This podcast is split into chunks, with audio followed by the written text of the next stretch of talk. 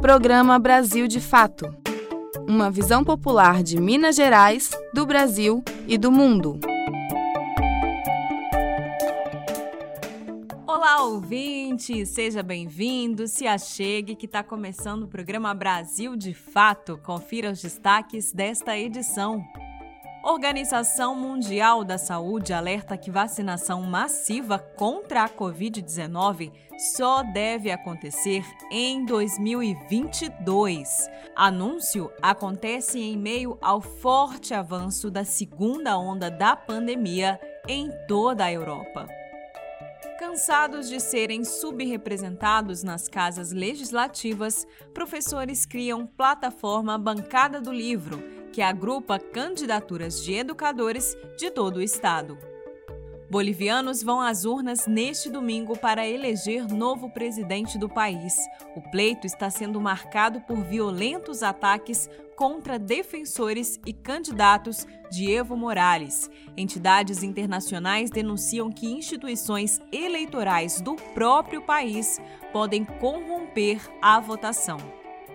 Essas e outras notícias você confere agora, não saia daí. Eu sou Amélia Gomes e eu sigo com você pela próxima meia hora. Brasil de fato chegou, bora escutar. Brasil de fato chegou, o programa popular. Brasil de fato chegou, bora escutar. Brasil de fato chegou, o programa popular. Os vizinhos do aeroporto do Carlos Prates, em Belo Horizonte, finalmente vão conseguir dormir em paz. É que o governo federal confirmou que pretende desativar o terminal até 2021. As informações na reportagem de Wallace Oliveira. O aeroporto Carlos Prates, na região noroeste de Belo Horizonte, responsabilidade do governo federal, é dedicado a voos particulares e formação de pilotos. Volta e meia, o local é palco de trágicos acidentes, como a queda de um monomotor em maio deste ano. Por isso, desde o início da sua construção, a população do bairro é contra o terminal. Recentemente, o Ministério da Infraestrutura afirmou que a desativação do aeroporto deve acontecer até no máximo 2021. Assim que a notícia foi divulgada, moradores, entidades, deputados, vereadores, associações de bairro e ambientalistas reforçaram a reivindicação de que o terreno do aeroporto, de 547 mil metros quadrados, seja transformado em um parque. Como o terreno pertence ao governo federal, o primeiro desafio é que a área seja repassada à Prefeitura de Belo Horizonte. A candidata à Prefeitura de BH, Áurea Carolina, do PSOL, e o deputado federal Rogério Correia, do PT, já entregaram ao Ministério da Infraestrutura um pedido para a doação do espaço à capital mineira. Rogério Correia ressalta que, nesse momento, a mobilização popular será ainda mais crucial. O parlamentar relata a conversa que teve com o ministro da pasta, Tarcísio Gomes de Freitas. Vai acabar o aeroporto e vai ser transferido para outros aeroportos, segundo ele, notadamente o da Pampulha. Eu ponderei, então, duas coisas que nós pudéssemos olhar, ao invés da Pampulha, Betim porque a Pampulha também, sabemos, tem problemas. Ele disse que é uma hipótese a ser vista também. E coloquei desse aeroporto ficar para Belo Horizonte, para que a prefeitura desse a destinação que a população quisesse, ressaltando aqui a importância da área de lazer, a solução que a gente vem fazendo, a área verde, etc. Ele também disse que era uma das possibilidades. Neila Batista, assistente social e ex-vereadora de Belo Horizonte, ressalta que a região onde está localizado o aeroporto tem a menor taxa de área arborizada do município. De acordo com o Sistema Local de Monitoramento de Indicadores Objetivos de Desenvolvimento Sustentável de BH, na região noroeste são 14,7 metros quadrados por habitante, enquanto a segunda colocada, região oeste, possui uma taxa de 25,66 metros quadrados por habitante. A ex-vereadora alerta ainda para a especulação imobiliária que pode se voltar para o território. Não é à toa que o calor, quando esquenta aqui na região, não é, não é fácil. É exatamente por essa inexistência de áreas é, verdes, de árvores. Então, o que, que a gente vem defendendo é exatamente esse debate com a sociedade de Belo Horizonte, mas especialmente com a região noroeste, com os bairros aí do entorno, do colar, né, vamos dizer assim, do aeroporto, o uso mais adequado. É possível a gente fazer uma série de coisas, a localização dele é ótimo, e é preciso que a gente fique atenta, gente, porque necessariamente interesses os mais variados, da especulação imobiliária a outras áreas, inclusive industriais, podem surgir. E nós precisamos ficar atentos. Desde os anos 80, a população do bairro Carlos Prates reivindica que o terminal seja removido da região. E para lutar contra o aeroporto, os moradores fundaram o movimento Muda Aeroporto, hoje nomeado Aeroporto Não. Em 2019, quatro pessoas morreram em decorrência de quedas dos aviões que decolam ou pousam no terminal, incluindo um morador e um motorista que dirigia pelo bairro. De Belo Horizonte, da Rádio Brasil de Fato, com produção de Raíssa Lopes, Wallace Oliveira. Todas as sextas-feiras tem edição impressa do jornal Brasil de Fato, com análise diferenciada sobre os fatos, denúncias que interessam ao povo mineiro, dicas culturais e, claro, o seu esporte semanal. A edição impressa é distribuída gratuitamente em diversos pontos de Belo Horizonte e região metropolitana como estações do metrô e do MOV, e também chega em várias cidades mineiras. Jornal Brasil de Fato, uma visão popular de Minas Gerais, do Brasil e do mundo. Nesta quarta-feira, dia 14, foi publicado no Diário Oficial da União um novo decreto de Jair Bolsonaro prorrogando pela terceira vez o benefício emergencial concedido a empresas durante a pandemia, com a suspensão de contratos de trabalho e redução de salários e jornadas. De acordo com o CAGED, o Cadastro Geral de Empregados e Desempregados, entre os meses de abril e setembro, 9,7 milhões de trabalhadores formais, que são aqueles que têm a carteira assinada, tiveram seus salários e o 13º reduzido por causa dessa medida do Bolsonaro. O decreto estende o programa por mais 60 dias. Bom, e enquanto dá benefícios para as empresas, Bolsonaro tira os direitos do povo. Não bastasse a perda das garantias trabalhistas prejudicadas com a medida de suspensão dos contratos, o governo federal também quer sucatear os serviços públicos prestados pelo Estado. No início do mês passado, Bolsonaro propôs, através da PEC 32, uma reforma administrativa para todas as esferas do serviço público. Especialistas criticam que, se aprovada, a reforma vai sucatear, por exemplo, o Sistema Único de Saúde e a educação. A justificativa do governo é que a reforma vai economizar nas contas do executivo. No entanto, como a gente viu, quando é para os empresários, não tem restrições no caixa. Por isso, o Brasil de fato foi às ruas para saber o que, que o povo acha dessa proposta do governo. Bora ouvir? O povo fala. O povo fala? O povo fala. O povo fala.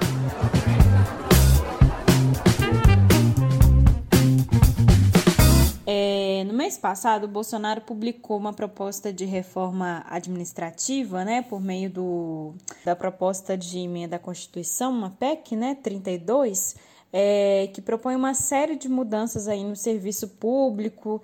A pergunta é: o que você acha dessa reforma administrativa e se você acha que ela vai prejudicar é, a vida dos trabalhadores? Meu nome é Leonardo Cury, assistente social, e a reforma proposta pelo Bolsonaro é de intensificar uma ideia de Estado mínimo, aonde as políticas públicas, especialmente a área social dos governos, tende a ser terceirizada, né, como por exemplo o Sistema Único de Saúde, a política de educação, o Sistema Único de Assistência Social, as políticas da segurança alimentar e nutricional, e o que vai sobrar para o Estado, na verdade, é o seu controle militar, né, através das polícias estaduais, né, através das forças de segurança pública.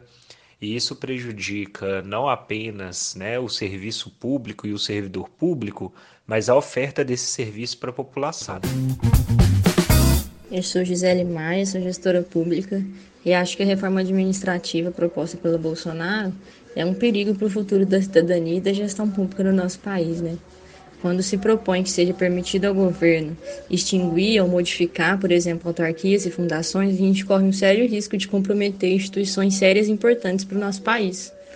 Essa reforma ela acaba com a estabilidade do funcionalismo público e não resolve o problema da gestão pública, nem gera redução no orçamento público, como muitas vezes é justificado. Assim, né? Na verdade, ela fragiliza os direitos e as condições de trabalho dos servidores, dos funcionários públicos. Ela abre também caminho para intensificar questões de assédio moral, por exemplo, quando a gente vai falar de demissão por mau desempenho, e aí também quando vai se transformar é, a carreira do funcionalismo público, como ele propõe, em cinco tipos, é, nesse esquema, os juízes, parlamentares e militares não são afetados, né? Então, nesse sentido, mantém é, algumas estruturas de privilégio aí. E assim, a gestão do serviço público e os direitos dos trabalhadores acaba ficando prejudicado. E outra área que está sendo atacada pelo governo são as estatais. Na lista das privatizações estão, por exemplo, as refinarias da Petrobras. Entre elas, a mineira Regap, refinaria Gabriel Passos, em Betim. A categoria petroleira denuncia que a venda da Regap vai representar um aumento no preço dos combustíveis e do gás de cozinha em todo o estado. Para debater esse tema, o Brasil de Fato, em parceria com o Fórum Mineiro em Defesa da Petrobras, promove nesta sexta-feira, às 5 da tarde, uma roda de debate com um engenheiro, um sindicalista e uma consumidora para conversar, para discutir o preço da gasolina caso aconteça a privatização da Regap. Você assiste esse debate na página do Brasil de Fato no Facebook. É só você digitar lá Brasil de Fato MG e acompanhar essa conversa que acontece às 5 da tarde. E falando ainda das ações aí do governo federal, menos de uma semana após Jair Bolsonaro declarar que ele tinha acabado com a corrupção no Brasil, o vice-líder do governo no Senado, Chico Rodrigues, do DEM de Roraima, foi preso nesta quinta-feira, dia 15, com dinheiro na cueca. O senador era alvo de uma operação da Polícia Federal que investiga um suposto esquema criminoso de desvio de recursos públicos para o combate ao coronavírus em Roraima. O flagrante aconteceu durante a vistoria da PF na casa do parlamentar. A polícia acredita que Chico Rodrigues colocou os 33 mil reais na cueca enquanto os agentes faziam uma busca no seu quarto. Nesta quinta-feira, o ministro do STF, Luiz Roberto Barroso, determinou o afastamento do parlamentar por 90 dias. Chico Rodrigues é amigo pessoal de Bolsonaro e emprega um primo dos filhos do presidente em seu gabinete. Sobre a relação que mantém com o senador preso com dinheiro na cueca, Bolsonaro havia declarado anteriormente. Olá, amigo de Roraima, estou recebendo aqui o Chico Rodrigues, que vocês todos conhecem. Chico, com a palavra. Eu quero aqui agradecer ao meu amigo Jair Bolsonaro, de 20 anos de Câmara dos Deputados, desde aqueles idos tempos de... É quase uma união estável, hein, Chico? Uma visão popular do Brasil e do mundo. Temas como política, economia, direitos humanos, cotidiano e cultura, tratados com pluralidade e diversidade. Jornalistas, articulistas e movimentos populares reunidos em um só veículo. Esse é Brasil de Fato conteúdos em texto, áudio e vídeo que informam e contribuem na luta por uma sociedade justa e fraterna. Quer ficar por dentro? Acesse brasildefato.com.br. Leia e ouça as informações que mais interessam no seu dia. Atenção, aposentados e pensionistas. A prova de vida do INSS segue suspensa. A decisão foi publicada nesta quinta-feira, dia 15, pelo Instituto. As informações com a jornalista Caroline Oliveira. A prova de vida é realizada anualmente por aposentados e pensionistas do INSS segue suspensa neste mês de outubro. A medida foi tomada para evitar o deslocamento de beneficiários até as unidades do Instituto neste momento de pandemia do novo coronavírus. Essa decisão foi publicada no Diário Oficial da União desta quinta-feira, dia 15. Portanto, os benefícios de aposentados e pensionistas não podem ser cancelados por falta de prova de vida. A publicação desta quinta-feira mantém a suspensão da lei que obriga os aposentados e pensionistas a comprovarem que estão vivos para continuarem recebendo os benefícios do INSS. A prova de vida está suspensa desde março deste ano e agora, com a prorrogação, ainda não há uma data para voltar à normalidade. Outra mudança nos procedimentos do INSS neste período de pandemia se refere ao auxílio-doença. Até 31 de outubro, segurados podem pedir a antecipação do auxílio-doença em todas as localidades do país. Antes, só podia pedir antecipação quem morava a mais de 70 quilômetros de uma agência com serviço de perícia médica. Em vigor desde o início da pandemia, a antecipação do auxílio-doença permite que o segurado receba até um salário mínimo, ou seja, R$ 1.045, sem ter o benefício aprovado. Depois, o trabalhador deve ser notificado pelo INSS para agendar uma perícia médica. Pode então conceder definitivamente o auxílio e autorizar o pagamento da diferença do valor, caso o beneficiário tenha direito a receber mais de um salário mínimo. Para pedir a antecipação do auxílio, o segurado deve enviar pelo aplicativo Meu INSS o atestado médico e a declaração de responsabilidade pelos documentos apresentados. O atestado passa então por uma análise de conformidade pela perícia médica para que seja concedida a antecipação, se os requisitos forem cumpridos. De São Paulo, da Rádio Brasil de Fato, Caroline Oliveira. O mundo não tem capacidade de produzir vacina suficiente para a Covid-19 e a maior parte da humanidade vai ter que esperar até 2022 para se imunizar. A afirmação foi divulgada nesta semana pela Organização Mundial de Saúde. E a Europa vive uma segunda onda de infecções pelo coronavírus e os números semanais já superam os de abril.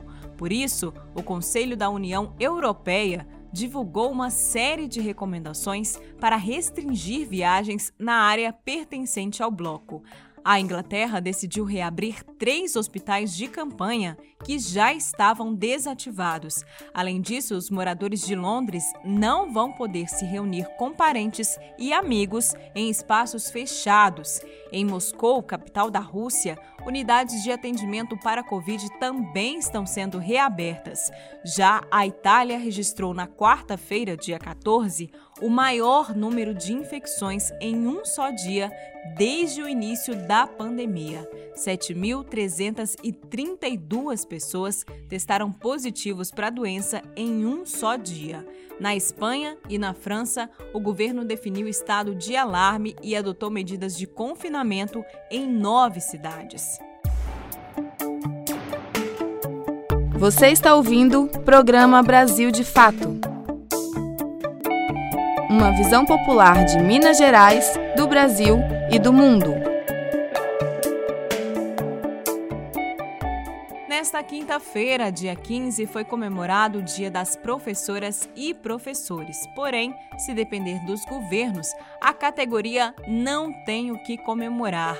Mesmo sem garantir condições sanitárias mínimas para os profissionais e também para os estudantes, sete dos dez estados com mais vítimas do coronavírus tentam retomar as aulas presenciais. São eles São Paulo, Rio de Janeiro, Pernambuco, Minas Gerais, Pará, Rio Grande do Sul e Paraná. Cabe a gente lembrar aqui que em Minas Gerais o retorno, que estava previsto para o dia 19 de outubro, está suspenso por uma decisão liminar do Tribunal de Justiça em resposta a um mandado de segurança impetrado pelo Sindiute, o Sindicato Único dos Trabalhadores em Educação de Minas Gerais.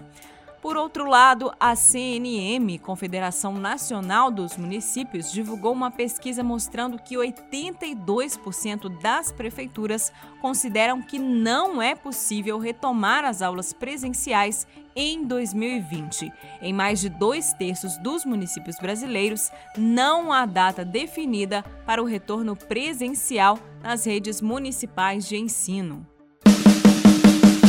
Cobertura Brasil de Fato, eleições 2020.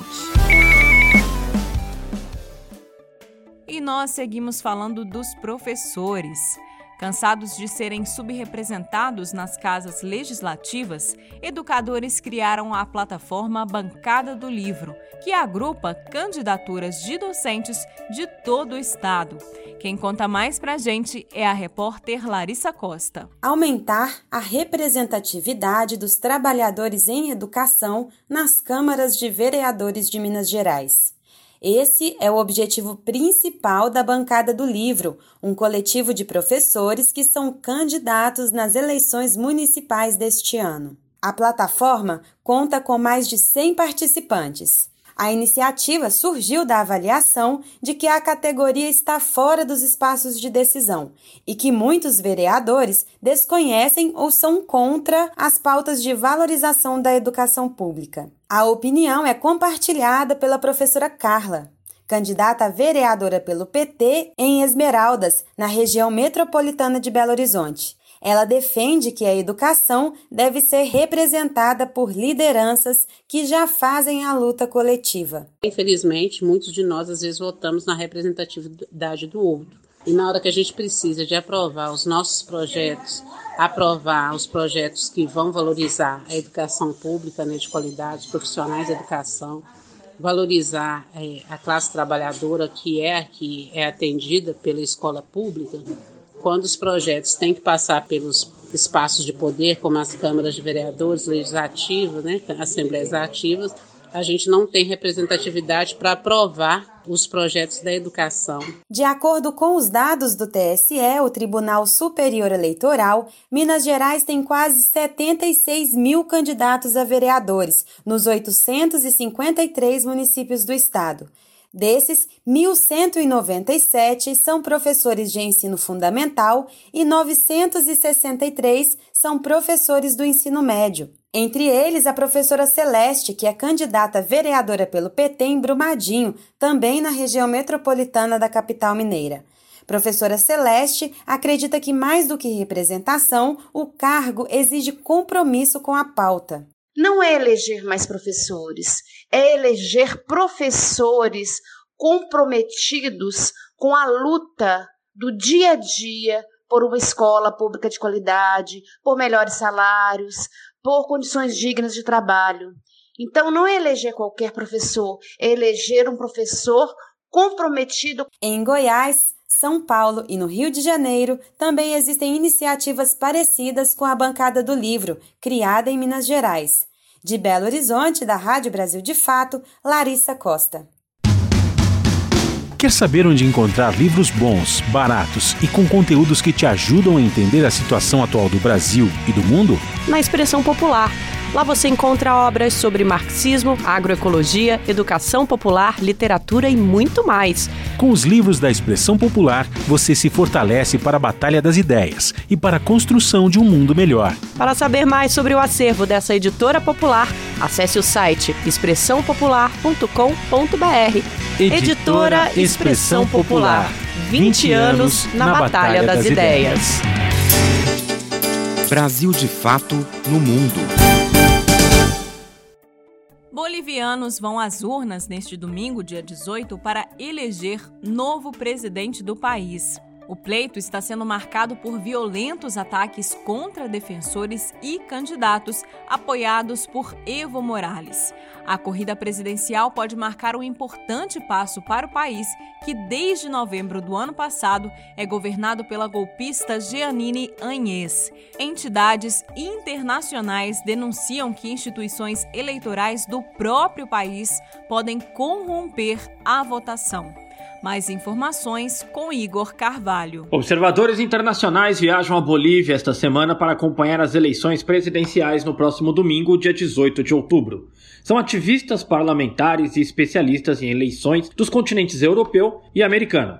Os relatos dos observadores revelam preocupação com a atuação do Tribunal Supremo Eleitoral e, ironicamente, com o papel das próprias organizações estrangeiras que se propõem a avalizar o pleito. No ano passado, a reeleição do então presidente Evo Morales, do Partido MAS, Movimento ao Socialismo, foi impedida após a auditoria da OEA, a Organização dos Estados Americanos, que informou uma suposta fraude na apuração dos votos. Já descartada pelos estudos independentes, aquela acusação inflamou opositores e levou à renúncia de Morales, hoje exilado na Argentina. O MAS rechaçou a presença da OEA no pleito deste ano, acusando a organização de ser cúmplice do golpe à democracia na Bolívia. Mas a OEA está na lista de observadores. A deputada federal Samia Bonfim, do PSOL, está indo à capital boliviana, La Paz, pela organização Parla Sul. A jornalista e ativista estadunidense Zoe Pepper Cunningham chegará à Bolívia na sexta. Ela integra a delegação de observação da ONG Codempic e chama atenção para as manobras que levaram ao adiamento das eleições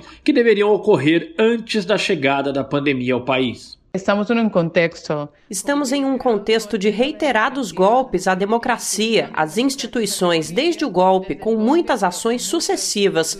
Ouvimos muitos rumores, tivemos acesso a vídeos em que representantes das Forças Armadas dizem ter autorização para disparar contra manifestantes e tudo isso nos preocupa muito. Eh, nos preocupa muito. As pesquisas eleitorais indicam que o pleito será novamente acirrado. Luiz Arce, candidato do MAS, aparece em primeiro lugar nas pesquisas de intenção de voto, com chance de vitória ainda no primeiro turno. Carlos Mesa, da comunidade cidadã, que representa a direita liberal ou tradicional, está em segundo lugar. Em terceiro, aparece Camacho, do Acreditamos. Ele é considerado um dos responsáveis pelo golpe de 2019. De São Paulo, da Rádio Brasil de Fato, com reportagem de Vivian Fernandes Igor Carvalho.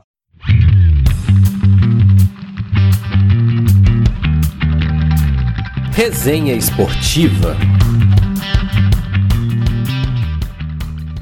Olá, Amélia, salve amigos da Resenha Esportiva. A gente começa a resenha de hoje falando da grande novidade do futebol mineiro, que é o retorno do treinador Luiz Felipe Scolari ao Cruzeiro, duas décadas após sua passagem pelo clube. O multicampeão aceitou a proposta da Toca após inúmeras recusas de outros profissionais e dele próprio e assinou o contrato até o fim do ano que vem. Em sua trajetória de quase quatro décadas como treinador, o técnico tem inúmeras conquistas, como a Copa Suminas pelo Cruzeiro em 2001, a Libertadores no Grêmio e no Palmeiras, a Copa do Brasil pelo Criciúma, Grêmio e Palmeiras, a Copa das Confederações e a Copa do Mundo pela seleção brasileira. Não é pouca coisa não, viu, gente? Porém, o currículo de Luiz Felipe Scolari também tem uma marca muito negativa. O 7 a 1 da seleção brasileira para a Alemanha em 2014 em pleno Mineirão qual Felipão vai prevalecer no Cruzeiro desta vez, hein? O cara que deu tranquilidade para a desarrumada seleção de 2002 jogar seu futebol e conquistar o tão sonhado pentacampeonato? Ou o Felipão desnorteado que cometeu vários erros no massacre de 2014? Só o futuro dirá. O fato é que o problema central do Cruzeiro ainda está nos bastidores, que cabem mais no noticiário policial do que nas editorias de esportes. A 11ª Promotoria de Justiça de Belo Horizonte apresentou na quinta, dia 15, denúncia contra os ex-dirigentes do Cruzeiro Wagner Pires de Sá, Itair Machado e Sérgio Nonato. Eles são acusados de lavagem de dinheiro, apropriação indébita, falsidade ideológica e organização criminosa. O Ministério Público de Minas Gerais estima que nesses crimes o Cruzeiro teve prejuízo de cerca de 6 milhões e meio de reais. Além dos dirigentes, também foram denunciados três empresários, um assessor de futebol do clube, o pai de um atleta da base do Cruzeiro apelidado de Messinho e o ex-presidente do Ipatinga, o empresário Cristiano Polastri Araújo. Já que falamos de Cruzeiro, infelizmente, então o assunto também é Série B. Logo mais às nove e meia da noite, a Raposa entra em campo no Mineirão para encarar o Juventude, um dos times que o Filipão treinou lá nos anos 80. Com apenas 12 pontos em 15 rodadas, o Cruzeiro precisa vencer para sair da zona de rebaixamento. Mais cedo, às 7h15 da noite, o América visita o Botafogo de Ribeirão Preto. O Coelho está bem, está na quarta colocação, com 26 pontos, 3 à frente do quinto colocado, o Havaí. Na Série A, o Galo lidera o campeonato com 31 pontos, mesmo número de Flamengo Internacional, mas uma vitória a mais, melhor saldo de gols e um jogo a menos. Segunda-feira, de 19, o Atlético visita o Bahia na luta para abrir três pontos de vantagem sobre os concorrentes. O jogo acontece às 7 da noite no Pituaçu. Bolsonaro vetou um projeto de lei aprovado pelo Congresso Nacional que previa o socorro a profissionais do esporte durante a pandemia. A medida foi muito criticada por atletas e representantes do setor.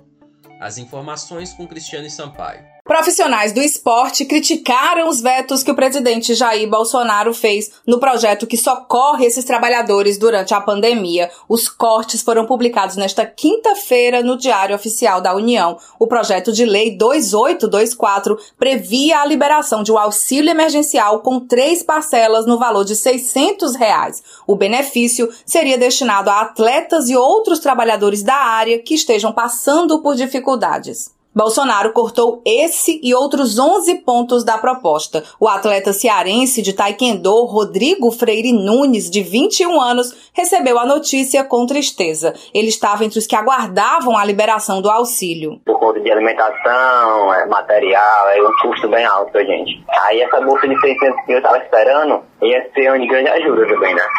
O nosso rendimento, nossos, nossos treinos, tudo ajuda. Aí eu tava um, uma expectativa bem alta, né? A frustração é a mesma do atleta Maciel Souza, também atuante no Taekwondo em Fortaleza. Durante a pandemia, ele passou a vender balas nos semáforos da capital cearense e dar aulas particulares eventuais para se sustentar. O atleta critica o argumento do governo que diz que os profissionais do esporte já receberam o primeiro auxílio emergencial. Eu comecei a rir porque ele falou que vários atletas já foram contemplados, mas uma grande minoria, né? E a maioria que realmente faz por necessidade, tá no, tá no encargo da sociedade que é muito baixa e mesmo assim não ganhou nada. Se alguém ganhou esse auxílio, foi uma, uma pequena parte, olha lá. Nos debates entre parlamentares e governo, a equipe econômica da gestão Bolsonaro havia se colocado contrária ao socorro emergencial. Agora, os vetos só podem ser cancelados por decisão do Congresso. Parlamentares também reagiram aos cortes e disseram ao Brasil de Fato que irão batalhar pela derrubada dos vetos. O relator do projeto na Câmara, Alexandre Frota, do PSDB, disse que o presidente odeia o esporte. Já o líder da bancada do PSB na Câmara, Alessandro Molina, Molon afirmou que Bolsonaro virou as costas para os atletas. De Fortaleza, da Rádio Brasil de Fato, Cristiane Sampaio. É isso aí, Amélia. A resenha esportiva de hoje fica por aqui e a gente volta na sexta-feira que vem. Um ótimo fim de semana para todo mundo. Até lá, pessoal. De Belo Horizonte, da Rádio Brasil de Fato, Wallace Oliveira.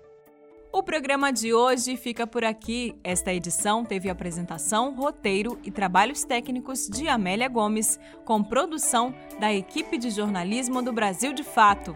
Obrigada pela sua companhia, um bom final de semana para você e até semana que vem. Programa Brasil de Fato uma visão popular de Minas Gerais, do Brasil e do mundo.